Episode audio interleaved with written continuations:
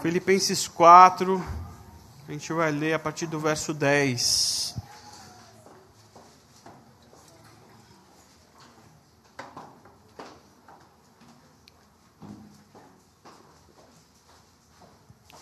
Como eu disse, e como a gente anunciou aí ao longo da semana, a gente quer começar uma série, Transformados.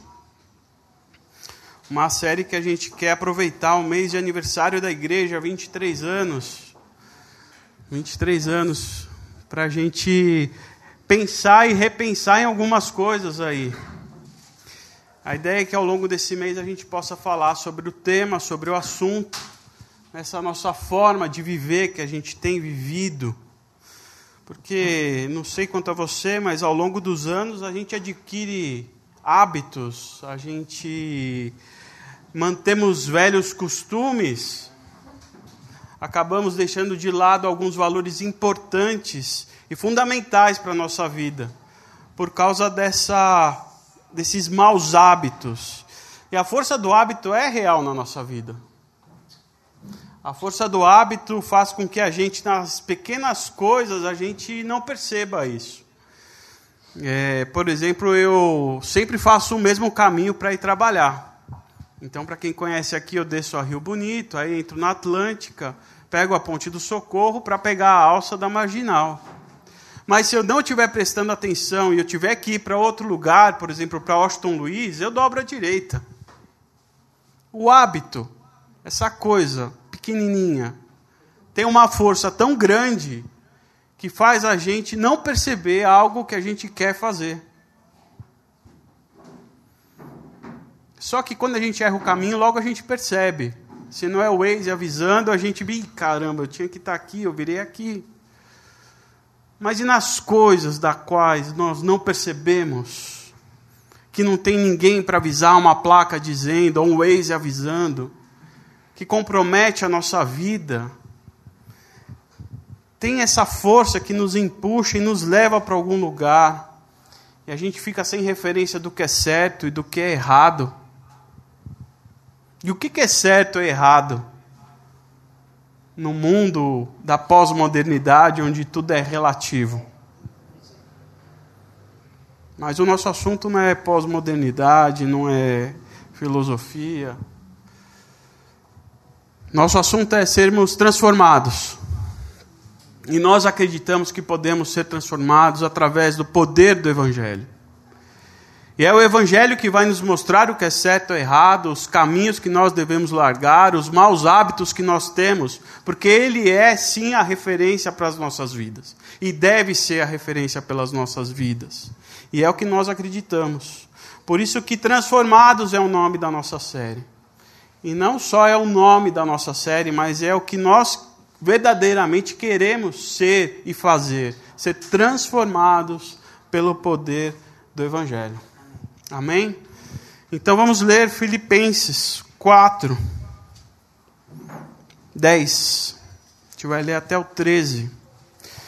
Diz assim, eu estou na NVI, tá? Alegre-me alegro grandemente no Senhor, porque finalmente vocês renovaram o seu interesse por mim.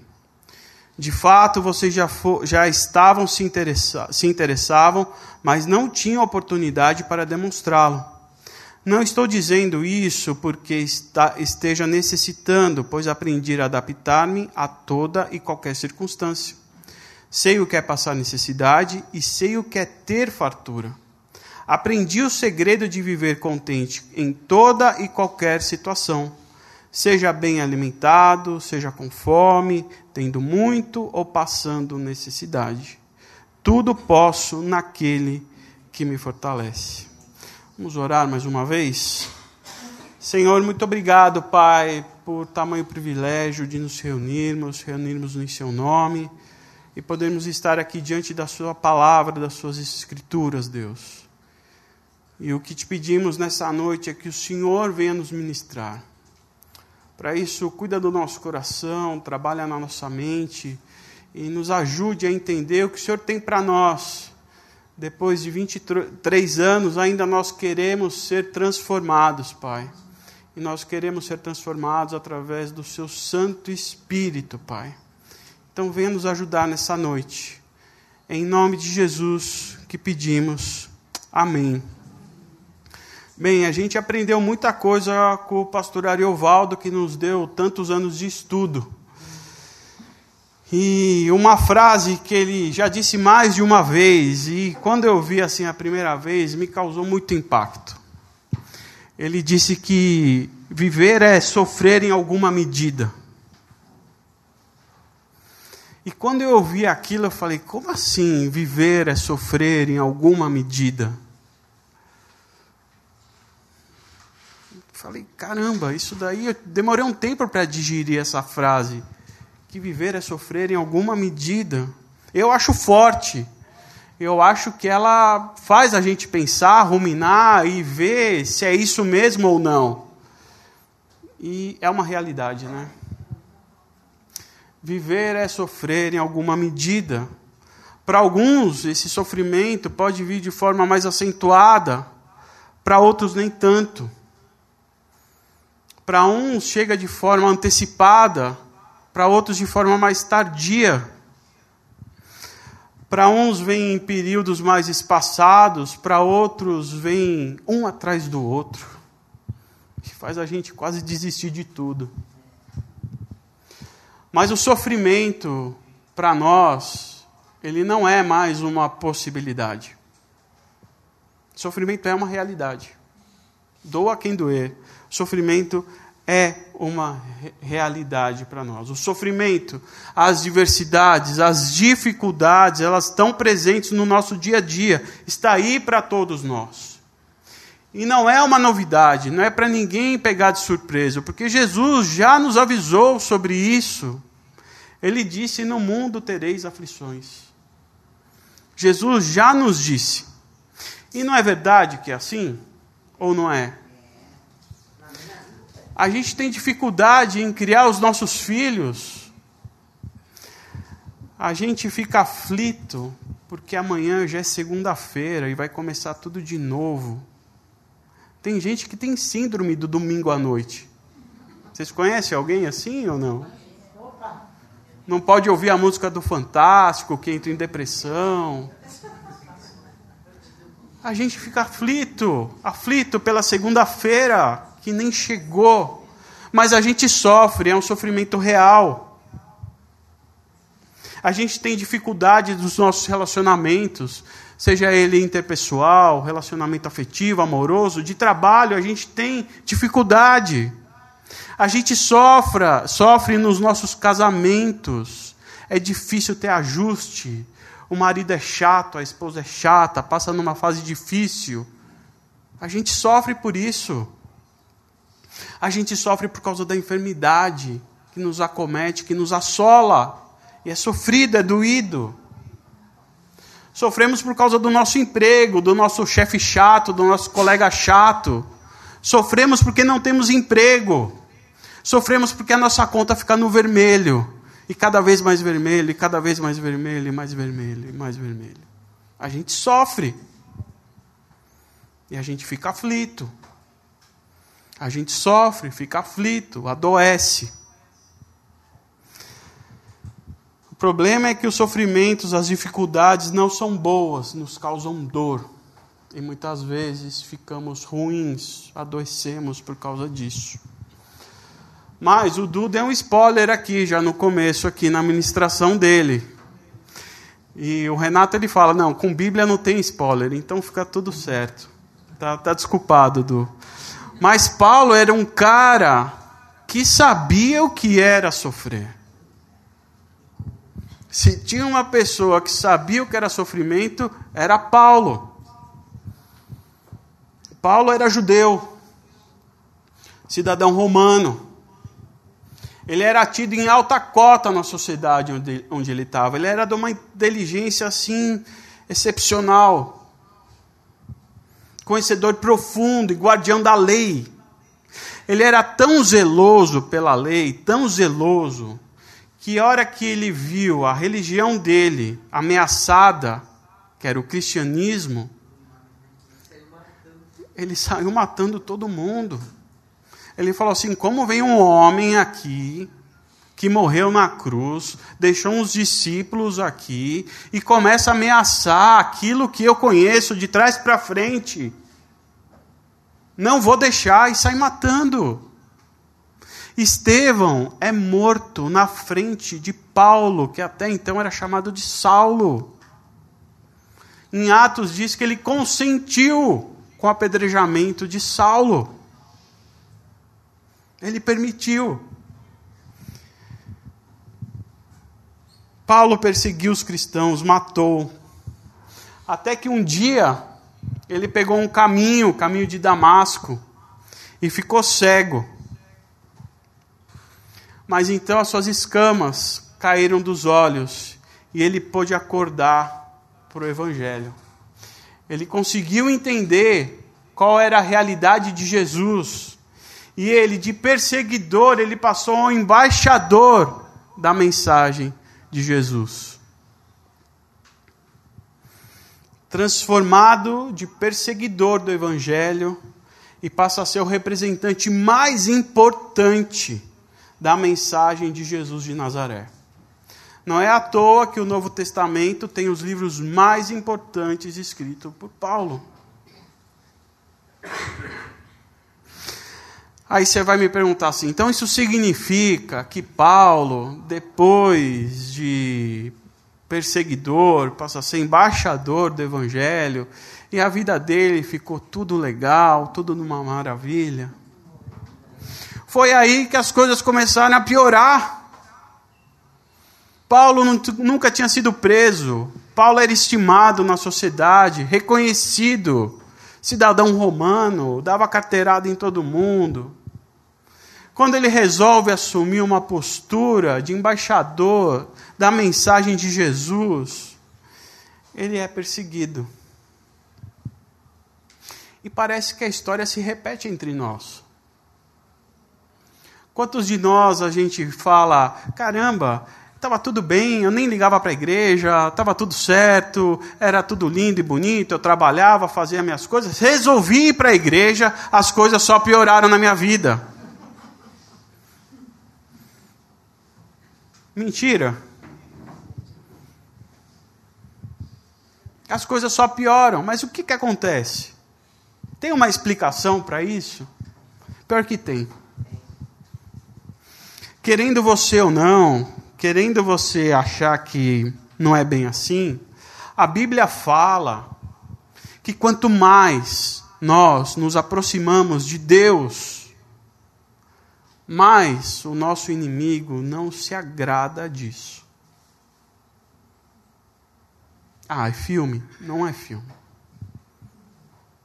É algo que a gente consegue ver assim nitidamente não é algo que a gente consegue ver nitidamente. Mas o inimigo, sim, quer nos ver separados da comunhão de Deus, quer nos ver, ver-nos, sim, separados da comunhão e de fazermos a obra, aquilo que nós temos que fazer. E as dificuldades aparecem. A Bíblia fala que o inimigo veio para roubar, matar e destruir. Veio roubar o quê? A sua poupança? Veio confiscar a sua poupança? veio roubar a sua paz, veio roubar a comunhão que você tem com Deus. As dificuldades, faz, as dificuldades fazem isso conosco, nos tira a paz, e o inimigo adora isso. Tem aquele livro do C.S. Lewis que eu gosto muito, que é a Cartas do seu do Diabo ao seu aprendiz. E numa das cartas, lá num dos trechos, ele chama, tem o, é, o, o livro é muito interessante é o livro de um diabo mor, mandando carta para o seu diabo aprendiz.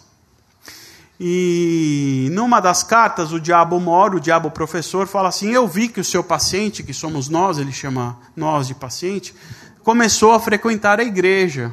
Isso não é um bom sinal. Mas faz o seguinte: deixa ele ir, faz ele acalentar a alma dele. Não faça com que ele tenha um relacionamento mais profundo com o nosso inimigo, que é Deus. Gente, eu juro que isso não é um conto de fadas. É realidade. O inimigo quer nos tirar a paz com Deus. Prestem atenção nisso. Prestem atenção nisso. Quando nós nos aproximamos de Cristo, Ele passa a intensificar as suas ações contra nós. Isso não é discurso conformista, é uma realidade. Mesmo que a cruz já tenha vencido pelo sangue de Jesus derramado, essa é uma realidade.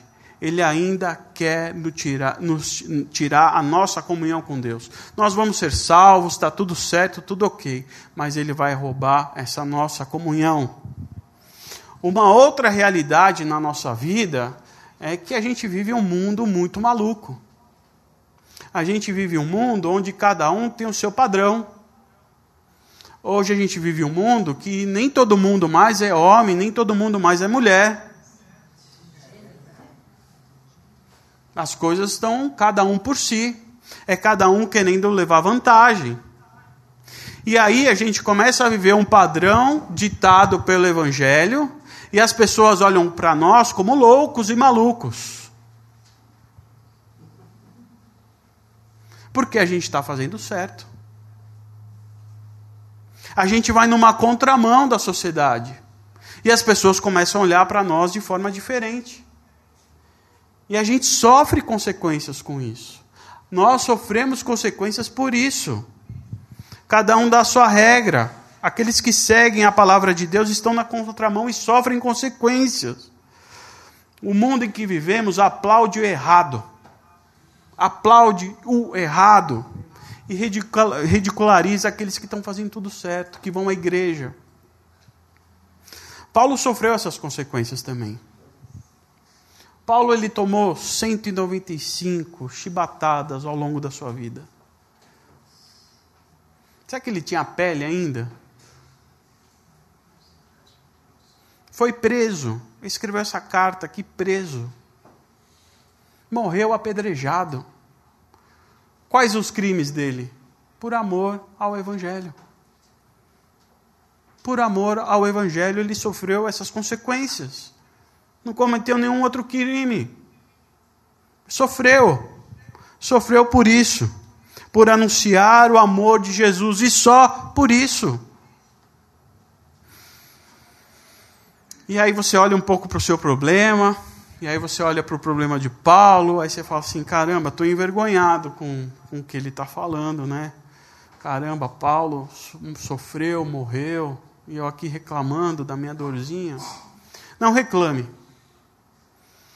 O seu problema ele é real. O seu problema é legítimo. Cada um sabe onde o calo aperta. E a dor de um calo, só quem sente sabe o quanto dói. E dói. Não importa o tamanho. O problema do nosso sofrimento, do, do sofrimento que nós temos é a consequência desse sofrimento. E a consequência natural do sofrimento é a murmuração. É a murmuração.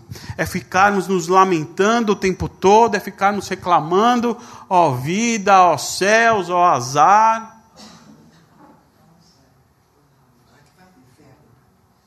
Exatamente. Esse é um problema. E isso deixa os nossos dias ruins, deixa os nossos dias mais amargos. E é isso que o nosso inimigo quer. Quanto mais a gente reclama, mais, mais longe de Deus nós ficamos. Bem, se o Ari nos ensinou que viver é sofrer em alguma medida, ele mesmo escreveu um livro que diz: pare de conjugar o verbo sofrer. E a tese desse livro, a tese central desse livro, ele diz que a gente pode viver em meio ao sofrimento sem que o sofrimento viva na gente. E é exatamente isso que Paulo fala aqui no texto de Filipenses, que eu vou ler de novo com vocês. Versículo 11. Não estou dizendo isso porque esteja necessitado pois aprendi a adaptar-me a toda e qualquer circunstância. Sei o que é passar necessidade e sei o que é ter fartura. Aprendi o segredo de viver contente em toda e qualquer situação. Seja bem alimentado, seja com fome, tendo muito ou passado necessidade. Tudo posso naquele que me fortalece. O que Paulo está nos ensinando aqui é que, por causa do Evangelho, podemos encarar o sofrimento de uma outra maneira.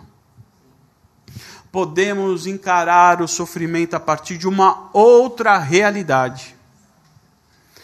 Paulo diz que aprendeu o segredo de não murmurar mais. Aprendeu o segredo de viver sem que o sofrimento o abale. E esse segredo é: tudo posso naquele que me fortalece. Na versão da mensagem, que eu acho que a maioria de vocês tem aí, diz assim: Encontrei a receita para estar alegre, com fome ou alimentado, com as mãos cheias ou com as mãos vazias. Onde eu estiver e com quem eu tiver, posso fazer qualquer coisa por meio daquele que me faz de mim o que sou o que faz de mim o que eu sou. Esse tudo posso naquele que me fortalece não é a capacidade de fazermos tudo e qualquer tudo e qualquer coisa em nome de Jesus. Não é fazer um financiamento sem ter dinheiro na conta. Não é fazer uma loucura qualquer e pensar que Deus vai lá socorrer o filho mimadinho que fez a maior loucura do mundo. Isso não é fazer tudo posso naquele que me fortalece. E muitas vezes é o que nós esperamos: um Deus super-herói, de capa vermelha, que vem voando e nos tira do meio do sofrimento e fala, vai agora. E a gente sai aí gritando: Eu posso tudo naquele que me fortalece. Uma fé triunfalista, de filho mimado, que acha que tem o pai delegado que pode fazer qualquer coisa. Não, meu pai me garante, meu pai ele é coronel, faz as coisas. Não é assim. Deus nos socorre? Claro que sim. Mas eu tenho a impressão que o socorro só vale se for de forma cinematográfica. Tem aquela história, né, que a gente já ouviu aqui, eu vou contar aqui. Tá chovendo muito, tá aquela forte chuva torrencial, e o pessoal da cidade sabe que a água vai tomar as casas ali, porque é assim que acontece. Então os vizinhos já se preparam, começa a sair, olha para o vizinho e fala: Vamos? Ele fala: Não, tudo posso naquele que me fortalece, Deus vai me salvar. E ele fica. A água sobe. Então vem um caminhão de bombeiro. Amigo, você sabe, vai encher. Ele fala: Não, tudo posso naquele que me fortalece. Deus vai me salvar. Continua a chuva, a água sobe. Vem um barco com o bombeiro de novo. Amigo, vamos. Você vai morrer aí. Tudo posso naquele que me fortalece. Deus vai me salvar. Aí ele fica no telhado lá, só na pontinha. Vem um helicóptero. Vamos, amigo, você vai morrer. Deus vai me salvar. Eu tudo posso naquele que me fortalece. Ele morre. Chega no céu, vai brigar com Deus. Amigo, você vem brigar comigo? Eu mandei o socorro, mandei o vizinho, mandei o carro de bombeiro, mandei o barco, mandei o helicóptero, você vem brigar comigo? A gente acha isso, que Deus vai vir de helicóptero nos salvar. Só que o que Paulo está dizendo aqui é que a gente é capacitado por Deus. Nós somos capacitados por Deus. E sabe o que a gente faz? Quando Ele não nos salva, a gente fica murmurando, reclamando, falando que a vida é injusta, que não está certo, que Deus não olha para a gente. A murmuração nos cega e a gente não consegue ver o cuidado de Deus no vizinho, no caminhão do bombeiro, no barco, no helicóptero. A gente acha que é tudo é mundano. A gente não vê o cuidado de Deus, de tanta murmuração que a gente faz. Tudo posso naquele que fortalece, faz a gente, ao invés de ficar reclamando que a água está subindo, ver Quais possibilidades temos para sobrevivermos em meio ao caos? Tudo posso naquele que me fortalece, a esperança de que vamos conseguir atravessar o deserto.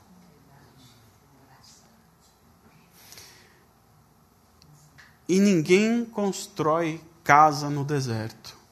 Nós falávamos isso na quinta-feira. Deserto é lugar de passagem. Deserto é lugar que a gente só passa. Deserto tem calor intenso, tem frio de, na madrugada, tem areia, tem escorpião, mas não é um lugar aonde a gente constrói a nossa casa. Lugar de construir a casa é na rocha, não é na areia. Mas não dá para ficar parado no deserto. No deserto a gente tem que caminhar. E às vezes a gente fica esperando Deus vir com capa de super-herói. A gente tem que andar no deserto. E a gente só consegue andar porque Ele nos capacita a andarmos.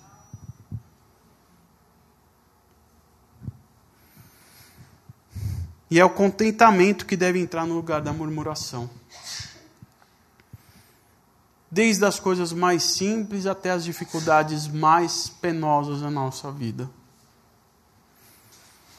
Quando a gente enfrenta o congestionamento de duas horas, duas horas e meia, que a gente está voltando para casa, a primeira coisa que a gente faz ao chegar em casa é reclamar das duas horas e meia que nós pegamos de trânsito.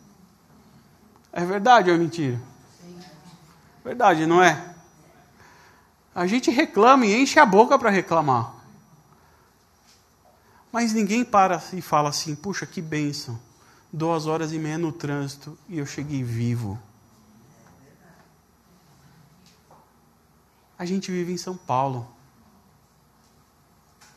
Numa cantina a gente perde compra. Almoçando. No trânsito onde tem motoqueiro louco. Motorista alucinado, né, Gabriel? A gente tem uns costurando uns aos outros, ninguém dando lugar um para o outro, brigando por causa de seta, brigando por causa de cinco minutos. Tudo advogado. Chegar vivo, sem estresse, sem um machucado, é bênção, gente. E a gente reclama de trânsito.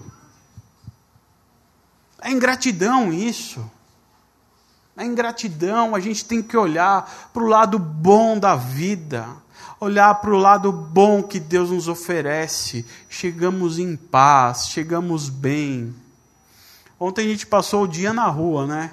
E aí a gente falou: é proibido reclamar hoje, tá bom? Pô, o dia foi maravilhoso. E quem reclamava tinha que pedir desculpa. Só pedi desculpa uma vez.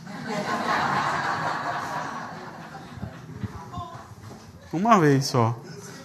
Mas é uma delícia, gente. É uma delícia. Não é pesado. Não é aquela coisa chata. Ó céus, ó vida. Não pode. Mas é isso, é, é dar louvor a Deus, é oferecer gratidão a Deus, é dar graça a Deus a todas as coisas. Há 15 dias atrás, a Malu tropeçou e trincou o pulso, dançando. Foi, foi um transtorno. Ela ficou muito assustada, é, ela sentiu muita dor, provavelmente ela ficou desesperada. Ela ficou desesperada e a gente achou que não fosse nada, ela estava fazendo todos os movimentos e tudo mais. Mas a dor não passou e a gente correu para um PS. E PS é um caos, é ruim, é chato, você tem que levar criança tal. E ela ficou muito mais assustada porque ela não, não tinha ideia do que era, de como era, o que era uma radiografia, o que era pôr a talo. Ficou muito assustada. E aquilo mexe com a gente, choca nós. Nós, como pai, a gente não quer passar por isso. A gente quer estar no lugar dela, quer poder passar. Mas a gente ficou chateado? Pô, ficamos. Ficamos tristes? Ficamos. Tinha uma tala na nossa filha. Não é legal. Mas podia ser pior. podia ter quebrado, ter que passar por uma cirurgia, colocado pino. E é nessas besteirinhas que as coisas acontecem. Meu pai colocou 10 pinos e duas placas porque ele virou assim só, na rua. Mas nada, não foi jogando bola. E a gente não consegue olhar os cuidados de Deus nessas coisas. Deus, obrigado, está tudo bem. Segunda, terça-feira ela tira a tala e foi tudo bem. Muito feliz. A hora que ela entrou no carro, ela virou outra criança. Porque ela viu que era tudo bem. E a gente fica assim. É mais fácil a gente tentar encarar as coisas por, por esse outro lado do contentamento e não da murmuração, que é a nossa mania, que a gente faz isso. Agora, e se fosse mais grave? E se fosse algo mais grave que acontecesse com a Malu? A gente tem que seguir confiando em Deus. A gente tem que seguir confiando que Deus tem os seus propósitos. Que nós temos que ter a atenção e o entendimento de que Deus é o nosso Pai. Assim como eu e a Camila ficamos lá o tempo todo cuidando da Malu para que ela ficasse a melhor, da melhor maneira possível, Deus faz isso conosco. E é o tempo todo. Quando as coisas piores acontecerem, a gente tem que entender que é Deus nos cuidando. Deus é soberano, Deus nos conhece e sabe para onde devemos ir e o que fazer. O sofrimento é uma questão de escolha. O sofrimento é uma realidade para nós, mas nós é que escolhemos se vamos sofrer ou não. Meio, mesmo em meio à dor e a lágrimas, nós é que escolhemos se vamos sofrer ou não. Nós não podemos ignorar o sofrimento porque ele é uma realidade, mas a gente consegue viver ele sem estar nele porque eu tudo posso naquele que me fortalece. Porque não é você que vai fazer. Posso tudo passar pelo sofrimento sem sofrer, porque Deus é em nós, Deus está em nós, tudo posso no Senhor que nos dá a força. E quando a gente não tem força, sabe o que ele faz? Ele faz igual uma árvore que vai buscando água. Quando não, a água não vem, a árvore ela vai buscando as raízes mais profundamente até que a gente fica fortalecido e o vento bate, a árvore vai só tombar, não vai cair. Isso, quem produz é o Senhor em nós. E é só por Ele, é só por Ele que nós vamos conseguir, só por Ele que nós vamos conseguir vencer. Jesus viveu em meio ao sofrimento sem sofrer porque o Espírito Santo atuou na humanidade de Jesus. O Espírito Santo precisa atuar na nossa humanidade, para que a gente consiga enfrentar os dilemas e as dificuldades e os sofrimentos que a vida nos oferece. E através do poder do Espírito Santo que a gente consegue todas as coisas. É através do poder do, do Espírito Santo eu posso tudo inclusive enfrentar a dura e tão temível segunda-feira. É através do poder do Espírito Santo eu posso tudo, inclusive enfrentar o meu duro ambiente de trabalho. É através do poder do Espírito Santo eu posso tudo, inclusive enfrentar o meu casamento em crise. Através do poder do Espírito Santo eu posso tudo, inclusive enfrentar a enfermidade que me assola porque é através do Espírito Santo. Não sou eu, não é você. É através dele. Eu encerro dizendo que a murmuração possa dar lugar ao contentamento na nossa vida. Que a murmuração não encontre espaço, porque o único espaço que nós estamos dando é para que o Espírito Santo atue na nossa vida que a murmuração não encontre espaço, porque nós estamos vendo a beleza do agir de Deus em cada detalhe na nossa vida. Que a murmuração não encontre espaço, porque nós podemos chamar Deus de Pai e nós somos filhos. E por isso nós estamos contentes e nós estamos alegres. Amém? Vamos levantar, vamos cantar essa oração. E depois a Letícia ora por nós.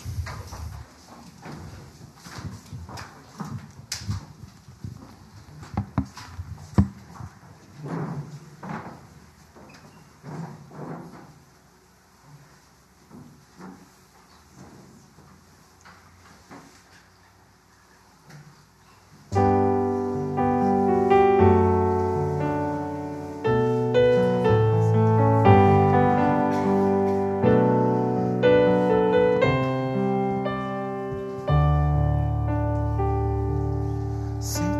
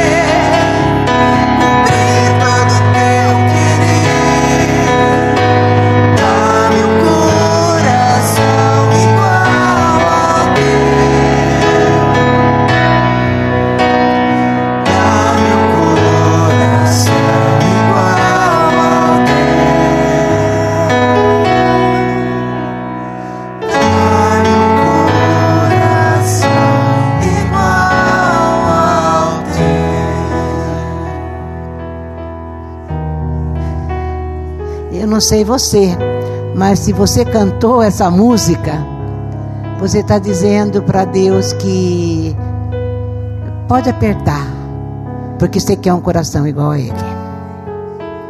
Paulo mesmo diz que a tribulação ela vai produzir em outras outras coisas um caráter transformado.